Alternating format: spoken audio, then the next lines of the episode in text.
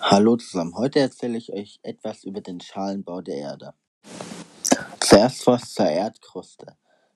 Die Erdkruste ist ein fester Teil, den man auch Lithosphäre nennt. Der obere Mantel, in dem sind enthalten der obere Teil vom oberen Mantel, dem ist 1000 Grad warm und fest. Im unteren Teil des oberen Mantels ist die plastische Fließzone, in der äh, Magma enthalten ist, die ungefähr 2000 Grad warm ist. Im unteren Mantel ist auch Magma, die von 2000 bis 3600 Grad warm ist. Darunter ist der äußere Kern, in dem sind enthalten Eisen, Nickel, Schwefel, Sauerstoff, Wasserstoff und so weiter. Dort unten ist 4000 Grad warm.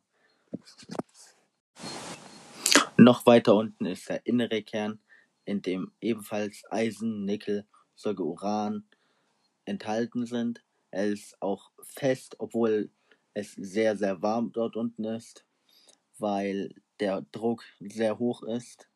Und ungefähr kann man zur Temperatur sagen, alle 100 Meter steigt die Wärme um 3 Grad. Die Erde hat einen Radius von 6371 Kilometern.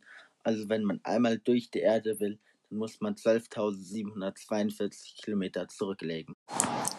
Und jetzt was zur Plattentektonik. Seafloor Spreading ist, wenn heiße Magma und das darunter nach oben aufsteigt, dann entsteht eine Meeresbodenspreizung. Bei einer Subduktion fällt eine Lithosphärenplatte ab und bildet einen Fluss.